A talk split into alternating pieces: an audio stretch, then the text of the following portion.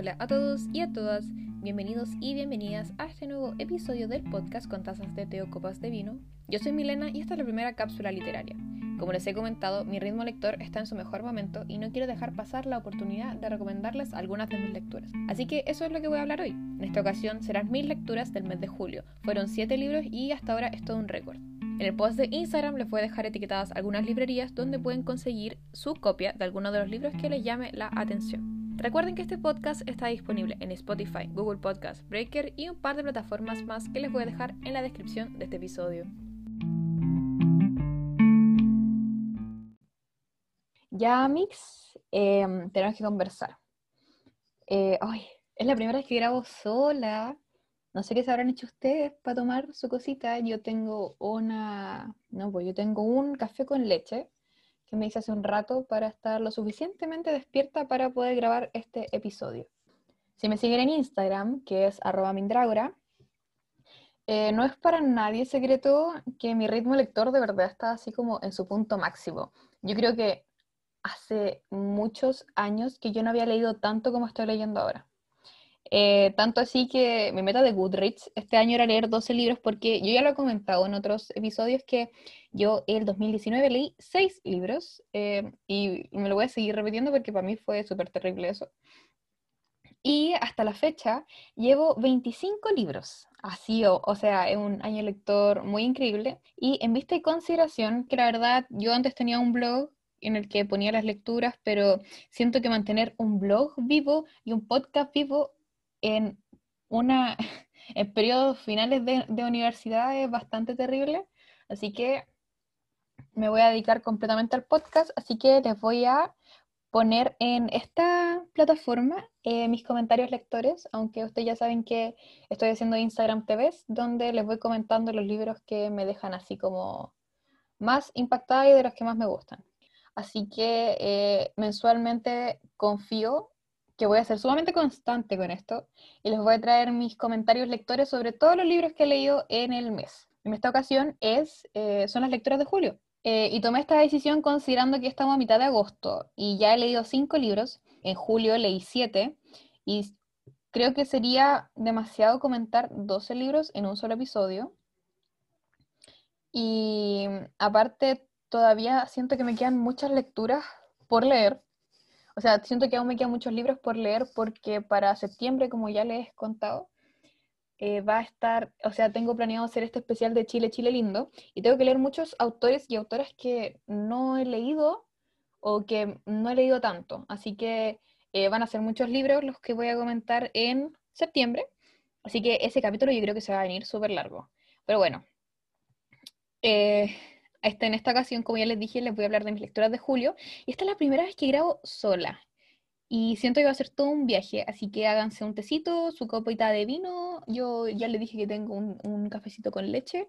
Y acompáñenme porque tengo harto que decir. ¿Qué quieren que les diga? Ya. Voy a ir en orden cronológico comentándoles desde el primer libro hasta el último libro que leí en el mes. Esta lista inicia con El libro de los bolsillos de Gonzalo Mayer.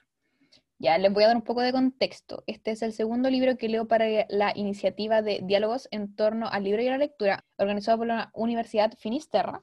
Eh, y esta es una instancia que, como el título lo dice, eh, es un diálogo en torno a un libro en específico en donde participan los autores, las autoras, las personas que participaron en los respectivos libros que se comentan. La primera conversación fue en torno a quién le tema la poesía, libro escrito por Macarena Labraña, Macarena Ursúa, Felipe Causen, Manuela Salinas y Gastón Carrasco.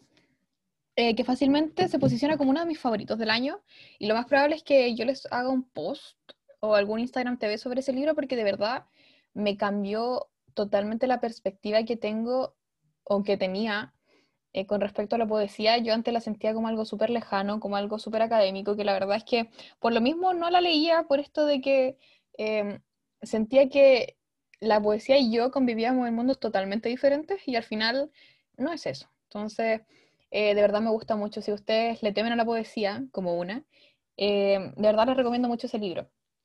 Yo creo que cuando haga el Instagram TV o el post, les voy a dejar lugares donde lo pueden conseguir porque eh, leanlo, de verdad me gustó mucho y sería bacán si pudiéramos conversar de ese libro. Ya. Eh, pero yo no les vengo a hablar de quién le teme la poesía en esta ocasión, sino les vengo a hablar del libro de los bolsillos. En este texto, Mayer nos cuenta historias basadas en cosas que podemos llevar en nuestros bolsillos, desde un mapa del tesoro hasta las llaves de la casa, pasando evidentemente por los anteojos y las boletas, cada relato nos cuenta una historia diferente que quizá podrían llegar a relacionarse en cierto punto, eh, sin embargo, ese no es el foco de la historia. Lo que me llamó la atención es cómo de algo tan mínimo como del carnet del dentista pueden salir historias tan apasionantes es como esto de que cada persona es un mundo, ya, efectivamente esto. Cada objeto tiene su propia historia, desde las boletas que arrugamos hasta las servilletas que llevamos en los bolsillos. Eh, todo cuenta una pequeña parte de nosotros. Mis relatos favoritos fueron eh, La libreta del dentista, Remedios, porque evidentemente soy doña Remedios, yo creo que ya lo habíamos dejado claro en el podcast con el Lucas. Eh, otro que se llama Mentitas, Llaves de casa, Servilletas y Pasaporte. Este libro lo compré en La Maleta Roja, que es mi librería regalona de mi ciudad. Ya, mi segunda lectura fue Sara de Maibo Suárez. Ya, Sara. Mi sorpresa es lo que va del año junto con Quien le teme la poesía. Este libro lo leí para la maratón invernal de este año organizada por Navegando Entre Libros y lo compré en febrero en la Feria del Libro La Serena, pero por primera, la primera vez que lo vi fue cuando fui, estaba en Las Tarrias, me parece, en la tienda nacional con una amiga lo vi y la portada fue lo primero que me llamó la atención, entre que el color naranjo y el diseño que tiene fue súper llamativo y después leí la parte de atrás y yo sé que la historia de una jubilada de 73 años no puede parecer tan apasionante a primera instancia, pero no podrían estar más equivocados, de verdad. Sara es un personaje súper complejo, es temerosa e ingenua, es desconfiada, es súper envidiosa de su vecina joven, pero a la vez también es muy soñadora y lo único que quiere es poder sentirse útil. Ella acaba de salir de una empresa en la que trabajó toda su vida y no salió porque quisiera irse, la verdad, sino porque alguien la reemplazó. Entonces vemos cómo está en un punto de no retorno en su vida, donde se queda sola con sus decisiones y literalmente se queda sola. O sea, su única hija acaba de irse a la casa a vivir con su pareja. Entonces lo único que tiene son estos pensamientos que la atormentan y la consumen. La verdad yo podría quedarme mucho rato más hablando sobre Sara, pero con la Dani de León el Café le dedicamos la mitad de un capítulo, que es el episodio 25 me parece, voy a revisar. El episodio 23. Ya, pero si tuviera que agregar algo más sobre este libro, es darle el mérito de cómo la ficción te puede dar un cachetazo. Porque independientemente de que sea un personaje ficticio, existen muchas Sara y es súper fuerte darse cuenta de eso. De verdad, si pueden darle una oportunidad, háganlo. Y de paso les dejo avisado que para el especial Chile Chile Lindo de septiembre, eh, Suárez va a participar en un episodio. Ella va a hacer eh, la entrevista lectora que ustedes ya conocen y hablaremos hartos temas interesantes. Así que eh, esto me tiene muy, muy emocionada y espero que a ustedes les guste mucho también porque lo estamos preparando con harto cariño. Ya, estamos en el tercer libro que es Niñas Ricas, escrito por María Paz Rodríguez. Este es el segundo libro que leí para la maratón invernal. Lo compré hace más o menos un año, creo, y estoy muy segura de que lo leí en el momento justo. ¿Por qué? Porque ya lo había intentado leer antes y la verdad es que no enganché mucho, entonces preferí dejarlo porque yo soy de las que abandona los libros cuando la verdad es que no le llama mucho la atención o siento que no engancho, porque creo que cada libro debería leerlo así como con toda la emoción que se merece. Y se lo dejé de lado un rato y yo creo que valió la pena porque ahora sí me logró cautivar del todo. Eh, en estos cuentos, como bien lo dice la sinopsis del, libro, eh, María Paz Rodríguez nos presenta protagonistas femeninas de distintas edades que se atreven a cruzar límites, romper esquemas y también hieren tanto a las personas a su alrededor como a sí mismas. Eh, voy a ser honesta y voy a decir que nunca me había interesado mucho en el formato cuento y eso fue un gran error de mi parte. Creo que este formato es muy amable, y es un espacio evidentemente más delimitado que la novela, entonces depende de quien escriba ser lo suficientemente hábil como para mantener el ritmo en cada historia y siento que María Paz Rodríguez lo logró definitivamente. Mis relatos favoritos fueron Todos queríamos ser como Gabriela y Tuvimos la nieve y Mi destrucción. Son estos tres, me parece que son cinco, pero estos tres son los que más recuerdo y creo que sobre todo y Tuvimos la nieve y Mi destrucción fueron los que, son, son con los que relaciono mucho el libro y de verdad yo siento que me gustaron demasiado estos relatos. Eh, Y tuvimos La Nieve, nos cuenta un poco la historia de una nieta con su abuelo, que al final ella es la única persona que cuida de este abuelo, eh, y él no puede hablar. Entonces se comunican de una forma muy específica y eso se ve, eso se ve retratado en, en el relato. Y mi instrucción se trata de una mujer que me parece que está pasando por un divorcio, una separación, y se va a la playa, a la casa de su hermana. Y ahí pasan muchas cosas que no les voy a contar porque si no mataría toda la, la, gracia. Así que de verdad, eh, si lo han leído, eh, ustedes perfectamente saben de lo que me estoy refiriendo. Y eh, coméntenme, por favor, hablemos de ese relato en específico, que yo diría que ya, sí, yo me atrevería a decir que es mi favorito. Vamos en el cuarto y es Trazos de Fernanda Frick. Y estoy muy emocionada de que hayamos llegado a este libro. Este es uno de los libros que más me emocionaba conversar. Esta novela gráfica fue mi tercera lectura para la maratón invernal. Y me gustó tanto que se la regalé a mi amiga Natalia, quien es la asesora ejecutiva del podcast, para su cumpleaños, que fue el 19, o sea, hace poquitos días. Así que aprovecho de mandarle más saludos y decirle que de verdad no podría seguir existiendo sin ella, porque la amo mucho. Natalia, te amo y muy feliz cumpleaños. Y por eso mismo, ahora les voy a contar por qué le regalé ese libro para su cumpleaños. Trazo nos cuenta la historia de Simona, una artista sumamente prometedora, que luego de una fallida exposición de arte decide no volver a crear nunca más. Eh, debido a este fracaso, su grupo de amigos la deja sola, pero así sola, sola. Y ella pierde toda confianza en sí misma. Ya, eh, yo sé que hasta ahora no suena muy buen regalo, sí, pero ya, eh, eso es porque lo importante viene ahora.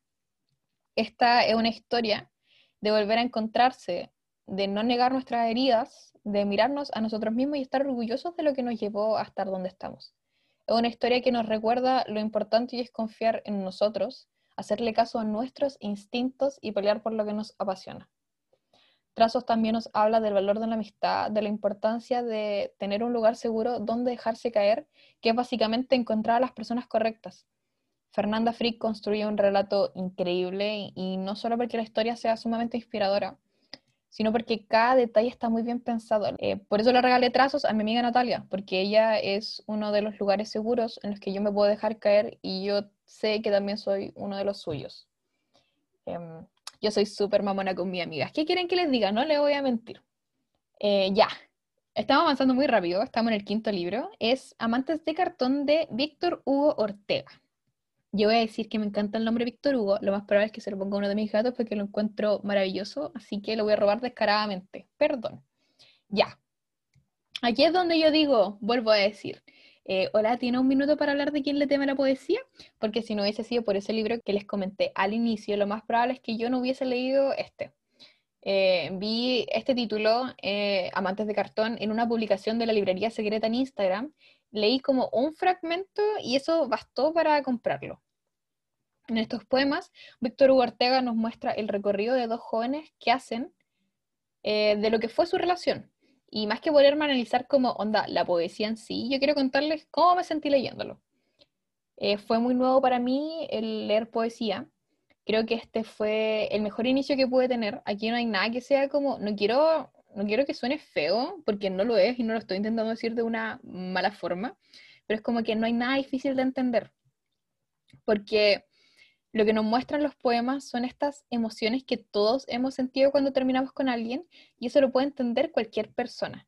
Y no quiero que alguien empiece y diga así como, yo nunca he tenido una relación, eh, es otra cosa, pero a todos, a todas, a todas las personas en la Tierra es, nos han roto el corazón. Y honestamente me gustaría mucho seguir hablando de este libro, pero siempre hay un pero. Al igual que Maibo Suárez, Víctor Hugo Ortega eh, también va a participar en el especial de Chile, Chile Lindo, que tengo planeado para el próximo mes. Lo último que les voy a decir sobre este libro es que mis poemas favoritos fueron Buscando culpables, Camino a Valparaíso y Nos faltan manos, que es bueno, nos faltan manos, me encantó. Eh, y son títulos sumamente prometedores, ¿qué quieren que les diga? Ya, estamos llegando casi al final y vamos con el número 6. Niñas con palillos. Es de Constanza Marchat, Daniela Catrileo, Julieta Moreno y Catalina Espinosa.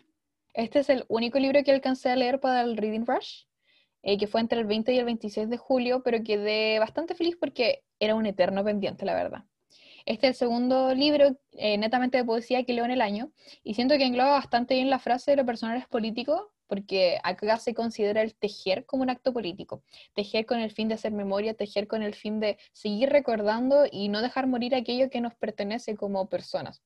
Toca historias eh, interpersonales, toca historias de familia, toca historias de nosotros mismos, toca historias de relaciones y creo que cada una de las escritoras lo hace de una forma increíble y cada una de verdad tiene su propio estilo.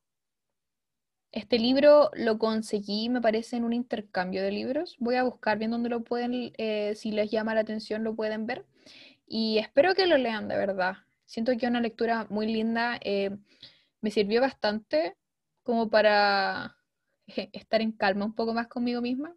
Y sí se los recomiendo. Ya, llegamos al último libro de Julio, que es Cómo acabar con la escritura de las mujeres de Joanna Rush.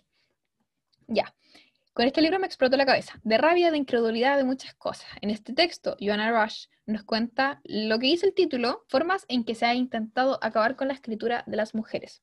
Al igual que con Sara, eh, el ya, en el podcast hay un capítulo dedicado a hablar sobre este libro, que es el episodio número 25, donde participa la Fran de Leo Solo Mujeres.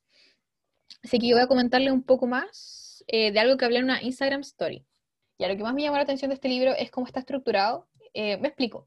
El libro empieza hablando de las prohibiciones, luego habla de la mala fe, la negación de la autoría, la contaminación de la autoría, el doble rasero del contenido, la falsa categorización y más. Ya, ¿por qué creo que este detalle es importante? Porque evidentemente la organización no es al azar y esto demuestra cómo el ambiente literario, el de las artes o la vida en general, ha sido condicionada para hacer que las mujeres fracasen. Esto suena muy terrible, lo sé, y la verdad es que lo es. Eh, hay un punto en el libro donde un hombre menciona que el arte de las mujeres no es serio y por lo mismo no se le debiese tomar en consideración. Y aquí me quiero detener un momento, eh, porque esto me llamó poderosamente la atención, porque si bien el arte de las mujeres no es serio, como entre comillas, como dice este caballero, eh, a lo largo de la historia se ha tratado de detener, se ha intentado impedir que las mujeres sigan creando. Entonces yo me preguntaba, y la verdad es que me sigue chocando mucho esa parte, que es como si no somos una amenaza como creadoras, ¿por qué intentan detenernos si supuestamente nuestro arte no es serio y no se le debiese tomar en consideración? Y bueno, yo sé que quizá me puse un poco intensa con eso, pero la verdad es que quería mencionarlo porque me sigue dando vuelta y creo que es importante que hablemos sobre eso. Em, es desgarrador pensar que el libro fue escrito en 1983 y sin embargo podemos seguir viendo cómo estas técnicas eh, para acabar con nuestra escritura siguen súper vigentes. Un ejemplo muy claro es el Premio Nacional de Literatura, que en 54 entregas del premio solo 5 mujeres lo han recibido. Y ahí nos tenemos que preguntar, así como, ¿por qué es esto? Así como, ¿no hay mujeres en Chile que escriban o no se les quiere reconocer? Qué forma de cerrar este episodio, ¿no? Y si yo les dije que era muy intensa, yo siempre lo he dicho. Bueno, evidentemente este capítulo no va a ser tan largo como los demás. Eh, es la primera vez que grabo sola, hice un guion, me preparé, eh, y tampoco quería contarles tanto de los libros, más que nada como lo que me pasó a mí con el libro. Eh, de reseña les voy a poner un pequeño extracto, no creo que un extracto, o sea, una parte del, no del post, como de la trama, sí, de la trama, en el post para que si les llama la atención eh, lo puedan comprar, también lo voy a dejar puesto donde lo pueden conseguir. Y bueno, esas fueron mis lecturas. Hasta ahora julio ha sido el mes en que más he leído. Pero creo que eso está por cambiar porque estamos a mitad de agosto. Llevo cinco libros y para prepararme para el especial de septiembre, que ya le he comentado, tengo que leer varios libros más. Así que el comentario de agosto lector se va a venir mucho más largo que este. Espero que le haya gustado. Eh, está un poco, una conversación un poco más privada entre usted y yo, como ya les dije. Y la verdad me gustó harto. Eh, me ayuda a soltar un poco más la lengua. Si quieren estar al día con mis impresiones lectoras, pueden seguirme en Instagram, que es arroba mindragora. Ahí subo mis historias llorando ya con Instagram TV, donde le hablo, donde comento en más o menos tres minutos, eh, porque deberían leer libros que me gustaron mucho. Tengo uno sobre Frankenstein y otro sobre Ella estuvo entre nosotros, eh, dos libros que me rompieron el corazón. Eh, eso es todo por esta ocasión. Espero que les haya gustado este formato y nos vemos en un próximo episodio.